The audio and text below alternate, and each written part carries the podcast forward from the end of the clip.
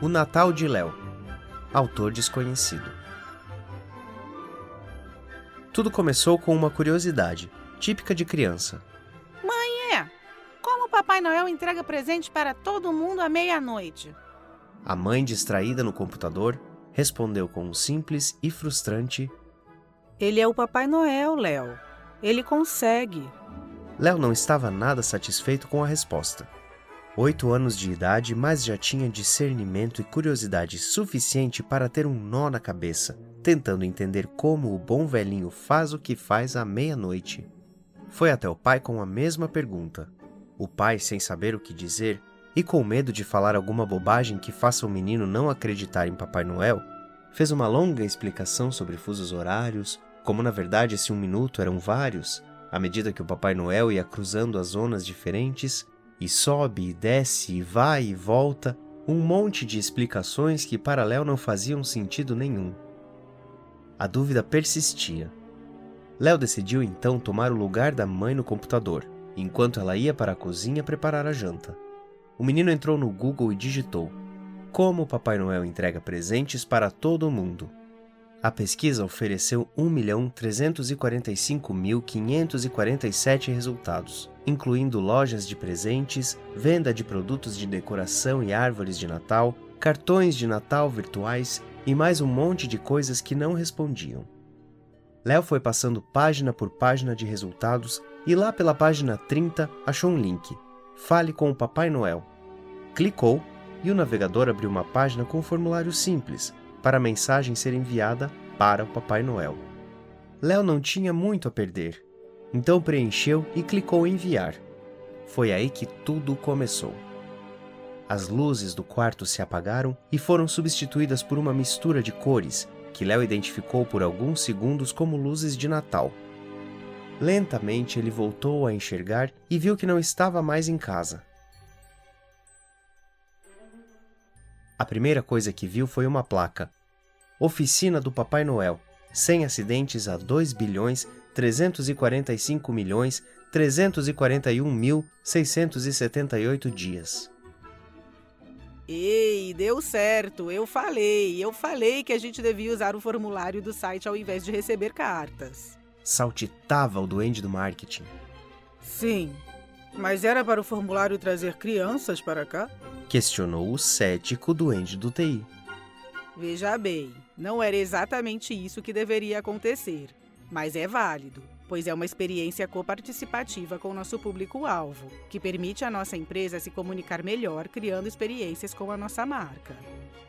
Os outros duendes ignoraram o do marketing e se dirigiram a Léo. Após garantir que o menino estava bem, o levaram por largos corredores repletos dos enfeites de Natal mais brilhantes que Léo já tinha visto, com uma luz natural, pelo menos não via fios, que deixava tudo mais bonito. Os corredores eram limpos e as paredes tinham alguns quadros de aviso, calendários, mapas de planejamento. Tudo muito organizado como se esperava.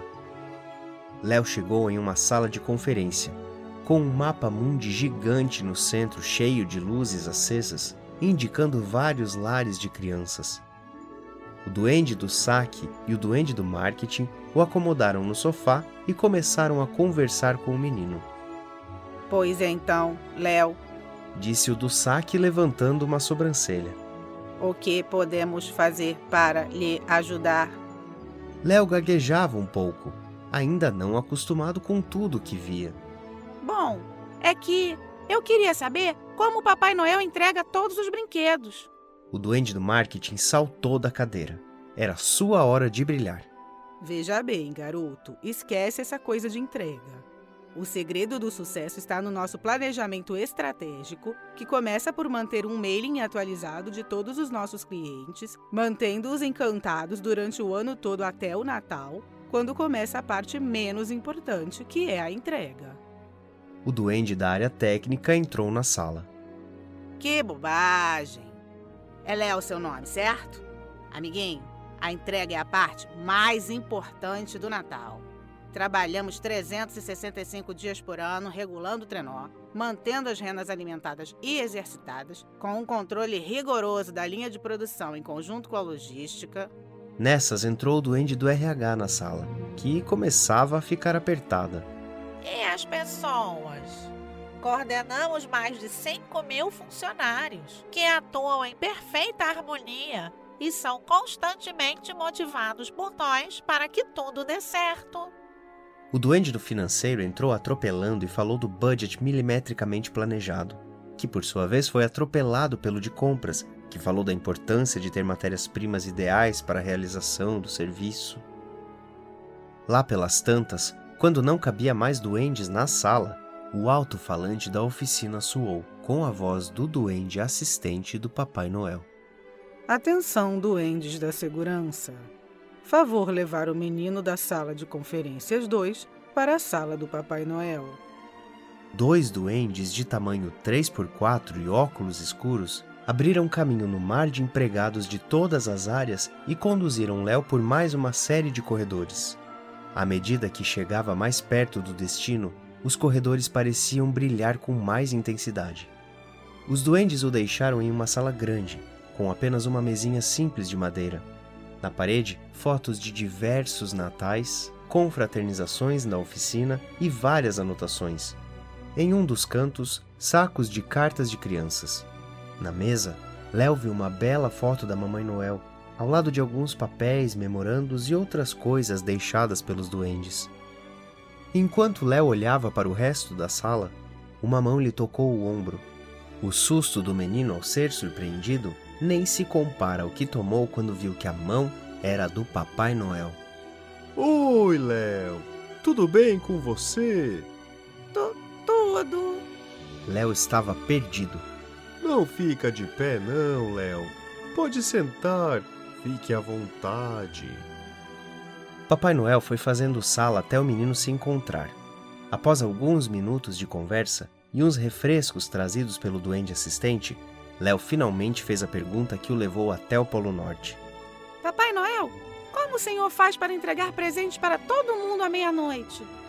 E Léo contou as várias versões de todos os duendes para o Papai Noel, que ouviu com muita calma. Léo, apesar dos meus duendes terem se empolgado um pouco, todos eles falaram a verdade. Olha aqui para a televisão. Deixa eu te mostrar um pouco do que a gente faz. E a TV de plasma da parede ligou. Papai Noel começou a dar diversas explicações sobre como cada departamento faz sua parte de maneira bem harmoniosa e com igual importância. Durante o ano, a área de marketing mantém vivo o interesse de todo mundo no Natal para que todos enfeitem bem as casas e os duendes saibam onde entregar os presentes. A área comercial faz a captação dos pedidos via carta e faz a ligação com a área de compras e financeira, que providenciam todos os produtos que vão para a logística que arruma as embalagens para cada criança. Dali, os presentes são preparados para entrar não em um trenó, mas em vários, todos bem preparados pela área técnica, com duendes pilotos esperando.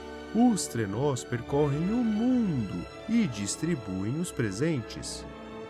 Léo ia ouvindo a explicação e ficando desanimado. Então não era Papai Noel que entregava os presentes? O menino era pura desolação vendo a fantasia ruir. Mas Papai Noel não perdia o sorriso. Agora, Léo, você vem comigo que eu vou te mostrar a minha parte. Léo ficou confuso. Mas os duendes não faziam tudo sozinhos? Passou com Papai Noel pelos corredores até chegar a um enorme hangar em uma das pontas da oficina, onde vários duendes já partiam para diversos pontos do mundo, com os trenós cheios de presentes. O menino e Papai Noel se dirigiram para a plataforma principal, onde estava estacionado o trenó principal. O velhinho acomodou Léo no banco do passageiro e subiu no trenó. Era quase meia-noite e os dois partiram. Após mais ou menos uns 10 segundos de viagem, chegaram na cidade. Lá um senhor dormia na rua, passando frio, abraçado a uma garrafa de pinga. A rua estava fria, feia e triste, sem nenhuma luz ou cuidado. Papai Noel desceu do trenó. Léo, do banco do passageiro, viu Papai Noel tocar de leve a cabeça do mendigo, que se levantou após alguns instantes, sorriso na cara. Começou a se dirigir para o albergue do outro lado da rua, onde as luzes acesas e os sons eram certamente bem melhores que a rua. Léo achou estranho. Tentou perguntar algo, mas Papai Noel subiu no trenó e acelerou de novo. O trenó subiu, subiu, subiu até um ponto muito alto da cidade, na cobertura de um prédio. Lá dentro, um outro senhor, só diferente daquele que dormia na rua, nas roupas e conforto do lar Jantava sozinho uma ceia que parecia ter sido feita para 20 pessoas, rodeado de quadros caros, esculturas raras, talheres de prata e enfeites de ouro. Nada na casa indicava que era Natal. Tudo era muito escuro e pouco convidativo, de muitas maneiras parecido com o beco escuro onde o mendigo dormia. Papai Noel se aproximou do homem e tocou-lhe o peito. No mesmo instante, ele levantou da mesa com um olhar determinado juntou toda a comida da mesa em cestos improvisados, ainda buscou mais coisas da dispensa e correu até o elevador. Papai Noel e Léo desceram no trenó, seguindo o homem, que se dirigiu ao mesmo albergue onde o mendigo entrou. Do lado de fora, os dois olharam para dentro do albergue.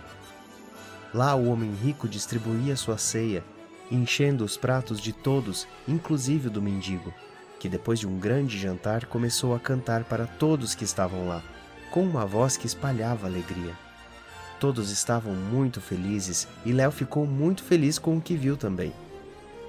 Papai Noel bateu no ombro do menino, ainda encantado com o que via. Léo, agora sim você entende o que eu faço e a importância disso. Dar presentes qualquer um pode dar mas o Natal serve para darmos esperança para quem tem pouco e bondade para quem tem muito. Ho, ho, ho!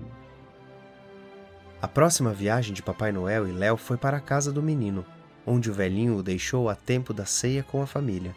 Ao ver Léo, o pai disse: Aff, menino, aí está você. Achei que você fosse perder isso. Olha o que o Papai Noel te trouxe e o pai entra no quarto com uma bicicleta novinha, do jeito que Léo queria. O menino olhou para o pai, sorriu e disse: Ih, pai, isso não é nada. Você tem que ver o que o Papai Noel me deu esse ano.